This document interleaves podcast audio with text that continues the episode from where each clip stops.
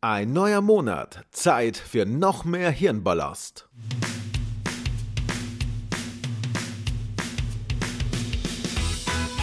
Zehn absolut sinnlose Fakten für dich zum Monatsbeginn. Die ursprüngliche Hauptfigur aus der US-Serie House of Cards heißt eigentlich nicht Francis Frank Underwood, sondern Francis Urquhart. Dem britischen Politiker und Romanvorlagenautor Michael Dobbs waren vor allem die Initialien FU besonders wichtig. Im Englischen stehen diese Buchstaben für Fuck You, was die charakterlichen Merkmale des Protagonisten andeuten sollen. Apple-Gründer Steve Jobs ist, theoretisch zumindest, der Onkel von Homer Simpson. Homers Mutter Mona Simpson ist nach Jobs gleichnamiger Halbschwester benannt, die auch mit einem der Simpsons-Zeichner liiert war. 1976 verzweifelte ein Produzent und Regisseur daran, einen Spielzeughersteller für sein neues Projekt zu finden. Alle großen Firmen wie Hasbro oder Mattel lehnten ab.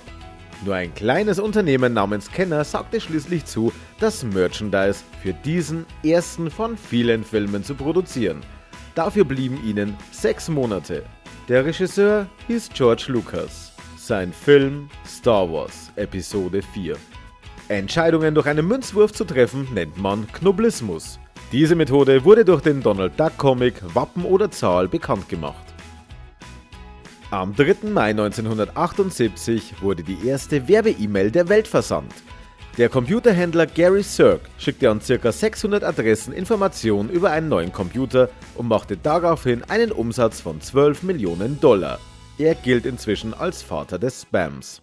Diese 600 E-Mail-Adressen waren 1978 etwa ein Drittel aller E-Mail-Accounts.